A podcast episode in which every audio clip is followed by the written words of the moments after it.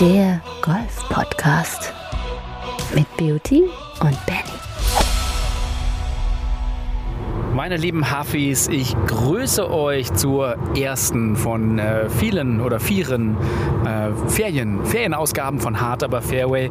Nicht wie gewohnt aus der äh, Sendezentrale, sag ich mal, sondern aus dem Auto, mobil unterwegs.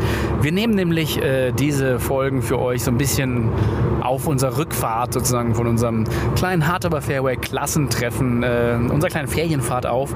Und als allererstes möchte ich natürlich hier unseren lieben Beauty begrüßen. Hallo Beauty. Hallo Benny. So, äh, wir haben ja jetzt, ähm, wir waren vier Tage unterwegs, haben nur Golf gespielt und äh, wir haben mal kurz ausgerechnet, äh, wir haben 160 Loch Golf gespielt an vier Tagen und du Beauty 190. Du hast ja abends nochmal nach den zweimal 18 Loch noch eine kleine Runde extra gedreht. So sieht's aus. Ich habe abends immer noch mal die eine oder andere Spielbahn trainiert und auch noch mal, war noch mal alleine draußen und ja, da sind bei mir 100, knapp 190 Löcher zusammengekommen. Da gebe ich dir recht. Wir hatten ähm, ein, ein kleines Back to Nature oder Back to the Roots of Golf Erlebnis für unsere deutschen Zuhörer, wie du es ja immer so gerne sagst, Beauty, ein, zurück zur, zum Ursprung des Golfens. Ähm, tatsächlich ein sehr, sehr, ja, rural, würde man auf Englisch sagen, ein sehr natürlicher, naturbelassener Platz. Ähm, äh, Im Ausland, in Polen waren wir gerade jetzt, äh, in der Nähe von Berlin.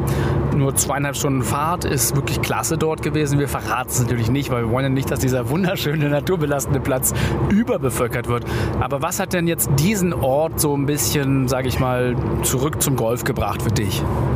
Ja, zum einen natürlich die Lage, da es mitten in der Natur war, fernab jeglicher Zivilisation schon gefühlt. Und ähm, man hat nur die Natur gehört. Äh, die Vögel, den Wind, jede Minute, die man auch mal in Ruhe dort einfach nur genießen konnte, abschalten konnte, hat man nichts anderes gehört. Und ähm, zur zum Ursprung des Sports. Dort wurden mit Fünfer, Sechser Flights gespielt. Es hat niemanden gestört. Äh, man konnte dort in Ruhe spielen. Und ähm, ja, wie du schon gesagt hast, wir haben sehr viel Golf in den letzten vier Tagen gespielt. Und äh, das war einfach eine verdammt schöne Zeit. Und ja, deswegen haben wir es auch gesagt, unsere kleine Klassenfahrt von Hard Aber Fairway und ähm, auch heute unsere Premiere. Ähm, sonst sehen wir uns immer nur übers Internet, wenn wir in der Zentrale zu Hause unsere Folgen aufnehmen. Und heute sitzen wir nebeneinander. Ähm, ich am Steuer, du auf dem Beifahrersitz und so nah waren wir uns noch nie beim Podcast aufnehmen. Ja, tatsächlich ist es mal ein ganz neues, nahes Erlebnis. Ähm, noch zum Golfplatz kann ich auch erwähnen, Beauty hat seine, äh, seinen Pro-Shop mitgebracht. Das waren nämlich die gesammelten äh, Werke der letzten, wie lange hast du gesucht? Ja, ich weiß gar nicht, zwei, drei Jahre. Also eine große Box mit Bällen, zwei, drei Jahre gesammelt. Da war alles dabei, vom, vom alten Titleist Ball aus dem See bis hin zum Noodle Ball oder der gute Pinnacle Golf. Tatsächlich für uns entdeckt haben wir den, den Top Flight Gamer. Das ist eigentlich tatsächlich ein guter Ball, kann man nicht sagen. Ähm, aber ja, der Platz, muss man aber dazu sagen, wenn, wenn man den nicht aufs Fairway spielt und selbst auf dem Fairway muss man hin und wieder mal suchen nach dem Ball. Eigentlich nicht, aber ja, da gibt es auch so Stellen. Aber sobald du außerhalb des Fairways spielst, ist es nicht nur so US Open Gras, da war ich heute auch einmal, sondern es ist wirklich, ähm, ja, Wiese. Da ist, da ist so, das, das Gras ist ungefähr brusthoch, das Heu und da kann man natürlich vergessen, einen Ball zu finden. Von daher war es ein gutes Ding äh, zum Ballstriken üben, denn da wird wirklich jeder Schlag, der nicht richtig ist, sofort bestraft. Brutal. Ja, das, äh, das ist genau richtig. Die, diese Wiese, die ist nicht besonders lang, ja, aber ähm, man muss präzise spielen und ist so ein bisschen zweigeteilt. Im Wald äh, sind die Front Nine und dann auf den äh, Back Nine spielt man dann so ein bisschen raus in, ja, wir haben es Everglades, ja, in die polnischen Everglades, Wassergräben waren da, dann hohe, hohe Gras- und Roughstreifen, äh, verdammt idyllisch und da war dann das Gras, wie du schon richtig gesagt hast, US Open-like. Dadurch, dass es da keine Spotter und Beobachter oder Vorcaddies äh, vor Ort gab, war dann halt auch mal schnell der Ball weg und somit wurde dann halt einfach schnell einer nachgespielt und das war, war echt klasse, aber was war denn dein schönstes Erlebnis an, an diesen vier Tagen, Benny? also äh, das Wetter hat natürlich super gepasst, das war schön.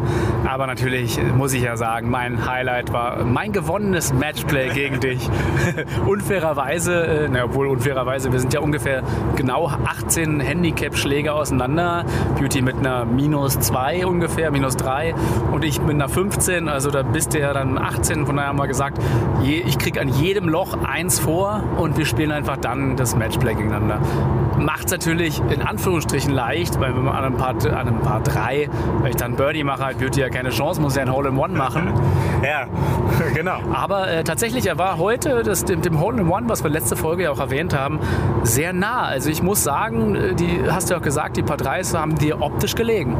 Die Part 3s haben mir optisch sehr gut gefallen und wie dann auch schon das ein oder andere Mal drüber gesprochen, äh, wenn dir dann was optisch sofort gefällt, ist ja nicht nur im Golfsport so, sondern auch in allen anderen Bereichen des Lebens, ähm, dann fallen dir manche Sachen leichter. Und ja, zwei, dreimal an den vier Tagen lag der Ball so Fußbreite weg von dem, vom, vom tiefen Loch. Und äh, das Hole in One bleibt mir noch verwehrt, aber äh, sollte ich hier, glaube ich, in der nächsten Zeit nochmal zurückkommen in diese Golfsport-Oase, dann glaube ich schon, dass wenn ich, dann könnte ich dort vielleicht ein Hole in One spielen. Ja, also damit geht der Wanderpokal, das, äh, das, das Cappy sozusagen, das SNT Cap, was wir in Spanien schon darum Matchplay gespielt haben, das geht jetzt an mich äh, bis zu unserem nächsten Matchplay, vielleicht in Bazaro, mal schauen. Wir haben da ja noch einen, einen Dreilochplatz quasi vor uns, also kein Dreilochplatz, sondern dreimal 18 Loch, hatten wir gewonnen äh, und werden natürlich dort unser Matchplay, denke ich mal, ausspielen. Ähm, was ich nochmal ansprechen wollte, Beauty, wir haben ja jetzt wirklich viel Golf gespielt und ähm, da haben wir ja mal wieder gesehen, wo es bei allen, also wir hatten äh, vier Spieler dabei, einmal den Pro, der natürlich Pro-Level spielt, ähm, dann hatten wir Beauty dabei mit einem sehr guten Handicap, also Scratch besser, äh, mich mit einem Mit-Handicapper, 15 Handicap und den Ronald mit einem 33er Handicap, obwohl der auch besser spielt, ehrlich gesagt, so der klassische Sandbagger. Ähm, da geht ein dicker Gruß an Ronald raus, du alter Sandbagger, jetzt äh, spiel dich mal im Turnier runter, weil also, du hast ja auch so eher so ein 18er Handicap meiner Meinung nach. Ähm, aber tatsächlich, wo, wo wir immer wieder, oder das bei allen gemerkt haben, ist das Thema, was wir auch oft schon angesprochen haben, Alignment, nämlich die Ausrichtung. Und manchmal sind es wirklich nur ein paar Zentimeter nach links oder nach rechts, die dann über den Schlag entscheiden. Das ist so brutal. Aber ähm, deswegen hat der Beauty hat ja an ganz vielen Löchern eine Kamera aufgestellt, um das nochmal zu gucken und zu kontrollieren. Da haben wir uns gegenseitig geline-upt und gesagt, dahin stehen und genau das. Und dann tatsächlich, wenn man dann den, den, den Schwung into out richtig macht, kommt der Ball fast wie automatisch. Es ist wirklich, ja, es ist ein Phänomen. Aber zum Thema Alignment nochmal, was ist dir denn aufgefallen, Beauty? Also falls jetzt es etwas lauter im Hintergrund wird, bevor wir zum Thema Alignment kommen, es hat sich gerade die Autobahnqualität etwas verschlechtert. Ich hoffe, ihr könnt uns trotzdem verstehen. Ähm, ja, zum Thema Alignment. Äh, dieser Kurs bietet sich da natürlich auch perfekt zum Trainieren an. Ähm, mir persönlich, äh, dir ist es vielleicht auch aufgefallen, fiel es auf den Frontline deutlich leichter, mich auszurichten, da die engen Waldschneisen mir quasi schon die das Ausrichten und das Alignment so ein bisschen abgenommen haben. Und auf den offenen Backline äh, fiel es dann halt auch schwer, so sich Ausrichtungspunkte zu suchen. Ähm, in Form von, von einem Baum oder in Form von, von Fairway-Kanten. Die waren auf dem Backline nicht. Und äh, da ist mir dann halt auch persönlich aufgefallen, dass, dass es da einen Unterschied gab für mich in der Ausrichtung von Front zu Backline. Ähm, und ich muss dir da halt auch recht geben, denn wenn ich mich nicht richtig ausrichte, dann leidet die Qualität des Schlages, ja. Und auf diesem Platz wurde es halt dann direkt mit Ballverlust bestraft. Ähm, und der Ballvorrat ist im Flight dann doch über die Tage doch verbraucht worden. Ja, ja das war wirklich eine Riesenkiste. Ich weiß nicht, ich habe nicht gezählt, aber es waren bestimmt so 100 Bälle. Ja, ich, 150 hätte ich jetzt geschätzt, aber 100, 150. Und äh, der Platz, äh, wir haben es freundlicherweise grünes Monster getauft, denn dieses grüne Monster hat alles, was nicht auf dem Fairway geblieben ist, hat es einfach geschluckt. Und teilweise haben wir dann Bälle zwei, drei Tage später von den Vortagen dann wiedergefunden. Ja? Also man sucht einen anderen Ball und findet einen Ball von einem anderen Tag. Also das kann da auch passieren. Ähm, ja, aber echt, echt klasse. Aber es, äh, ich muss ja auch sagen, wie schwer es mir immer fällt mit dem Alignment, obwohl man es theoretisch halt weiß. Und ähm, man, man weiß ja quasi, wie weit man wo steht und man weiß sogar, dass man die Tendenz hat, eher nach, nach, nach äh, rechts zu stehen statt nach links. Ähm, aber dann doch hingewiesen so draus, dass man ungefähr 30, 40 Meter nach rechts steht. Ich, ich, ich denke mir so, nein, ich habe doch extra links gestanden, habe mich dann ausgerichtet. Aber ja, auf dem Video, das ist einfach brutal ehrlich. Wenn man dann die Linie an den Füßen zieht, dann sieht man so, wow, ja, ich habe wirklich äh, rechts vom Platz statt links vom Platz gestanden. Und äh, durch die Bank weg, bei wirklich allen, allen Handicap-Klassen, allen Können-Stufen. Von daher, ähm, es ist ja, vielleicht, vielleicht macht ihr das ja auch mal, einfach einen, einen Alignment-Stick mitnehmen auf den Platz, auf eine Trainingsrunde Runde und den einfach mal hinlegen. Ich glaube, da hast du ja auch einen, äh, einen Freund, mit dem du auch immer spielst, der auch sagt, ja, dann lege ich das halt einfach mal hin, um das zu trainieren.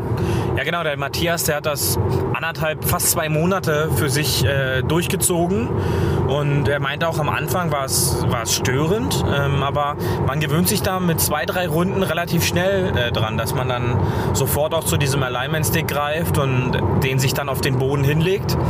Und da merkt man dann wirklich auch, wie die optische Wahrnehmung sich dann verändert, wie, wie diese normale Ausrichtung einfach zum Standard wird. Und als Rückblick nochmal zu diesen Tagen, was dann halt auch oft der Fall war, wenn man dann, wie du schon gesagt hast, 30, 40 Meter, äh, auch, auch du, rechts gestanden äh, wurde und dann einen sensationellen geraden Schlag dahin gemacht hat, dann wolltest du im ersten Moment gar nicht glauben, dass du dahin gestanden hast. Und dafür waren dann halt unsere kurzen Trainingsvideosequenzen dann halt wirklich hilfreich, dir das dann mal ganz schnell nochmal aufzuzeigen. Guck, dort hast du hingestanden, dann war es für dich als Feedback sofort richtig, denn du musst ja doch schon ähm, überzeugt werden, dass du dahin gestanden hast, ähm, weil du ja das im ersten Moment dann auch nicht glauben möchtest oder glauben wolltest. Und äh, dann war das aber ganz schnell vorbei und dann wusstest du beim nächsten Mal, okay, ich muss viel weiter links stehen. Und das war ähm, jetzt für die, für die Trainingsanzahl an gespielten Löchern war es natürlich dann schon sensationell. Und wann spielt man schon mal 160 Loch innerhalb von vier Tagen? Ja, ja. Tatsächlich was, was, was ich noch heute spannend fand, du hast ja ähm, auch einen Drive geschlagen von einem Abschlag, einmal einen Fade, also wirklich ein Fade, kein Slice, und dann einen, einen Push-Draw, also einmal sozusagen die Schwungbahn, die eher nach innen geht durch den Ball weg und einmal die Schwungbahn, die eher nach außen durch den Ball geht. Ähm, wobei mir das Nein, echt... Das ist, das ist nicht korrekt. Das ist einmal quasi der Schlag mit leicht geöffneter Schlagfläche von innen nach außen. Das ist dann der Fade, denn da ist dann die Schlagfläche leicht geöffnet zum Schwungfahrt. Und einmal die Schlagfläche leicht geschlossen zum Schwungfahrt von innen nach außen. Wie schon gesagt, das ist dann der Draw. Ja, wobei du beim Fade natürlich so ein bisschen den Lowpoint nach vorne verschiebst, um, äh, um dann halt auch diesen sozusagen, ne, nach dem Lowpoint geht es ja wieder nach innen offiziell. Denn äh, vorher schwingst du ja automatisch nach außen, wenn du vor dem Lowpoint bist. Also Lowpoint ist im Endeffekt deine linke Schulter innen, sozusagen, wo du mit dem Schläger in den Boden kommst, optimalerweise. Also dein, dein Nullpunkt, wo sozusagen der Schläger in den Boden kommt. Und das sollte halt optimalerweise immer nach dem Ball sein. Deswegen legt man ja auch den Ball halt vor den Lowpoint sozusagen sozusagen, also 1, 2, 3 Ballpositionen, je nachdem, was man spielen möchte. Und natürlich ist dann der Fade logischerweise nach dem Lowpoint kann ich so nicht bestätigen, aber das ist nochmal eine andere Folge dann wert.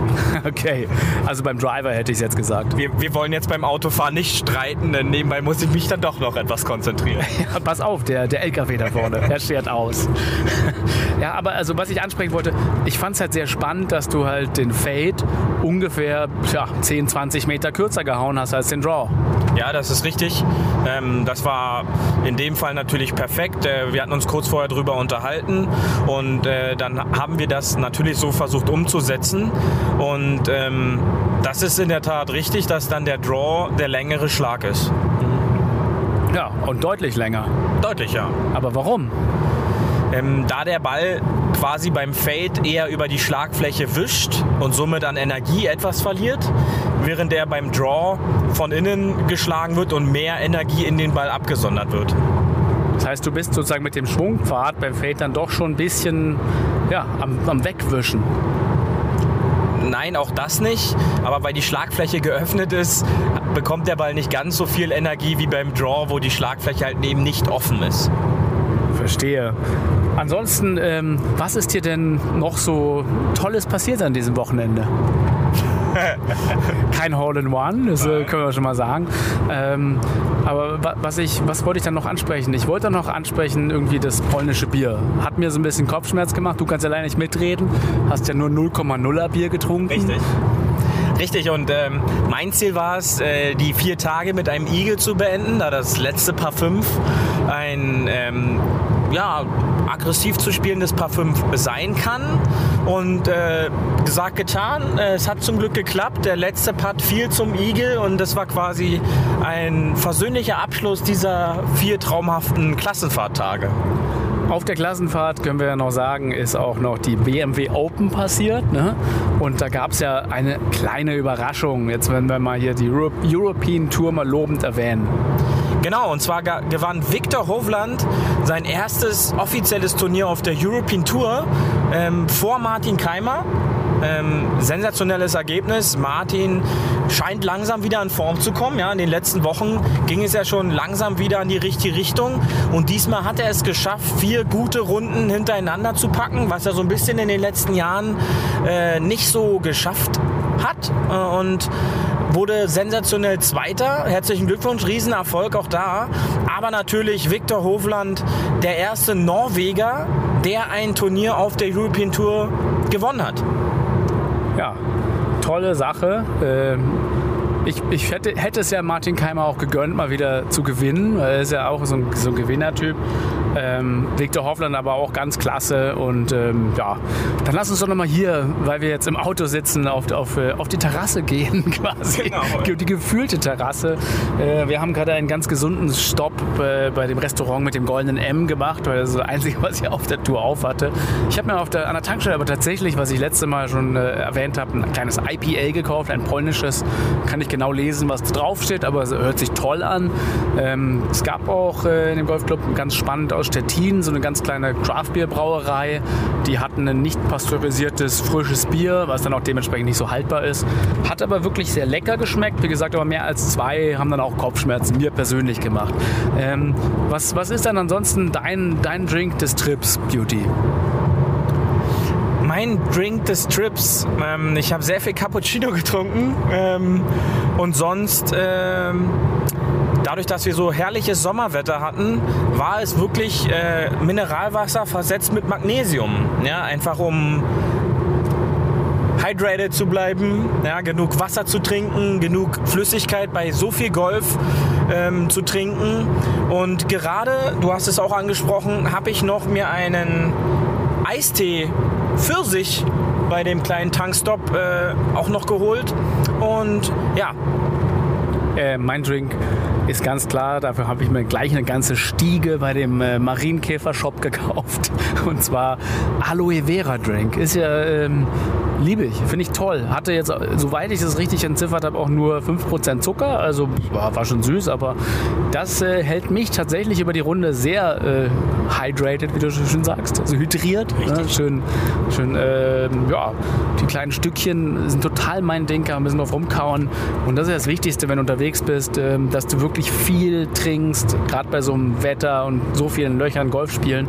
Viel trinken äh, fördert natürlich äh, auch dementsprechend, dass man oft auf Toilette muss, aber bei einem nicht bevölkerten Platz gibt es ja die eine oder andere Möglichkeit für uns Herren, sage ich mal. Und da sind natürlich die Damen so ein bisschen im, im Hintertreff. Ähm, da muss man wahrscheinlich öfter einen Stopp auf, der, auf dem Backnine machen, äh, auf, dem, auf dem Halfway-House quasi. Aber ähm, ja, für uns jetzt nicht das Problem und von daher viel trinken und viel Golf spielen, oder Beauty? Ganz genau, das wisst ihr und ähm, nutzt das schöne Wetter. Und wir hören uns dann nächste Woche wieder in einer wieder etwas verkürzeren Version. Bis dahin, schön euch wieder gehört zu haben und schön auf dem Fairway bleiben. Macht's gut, bis nächste Woche. Das war hart, aber Fairway. Wir hören uns nächste Woche. Bis dahin, ein gutes Spiel und immer schön auf dem Fairway bleiben.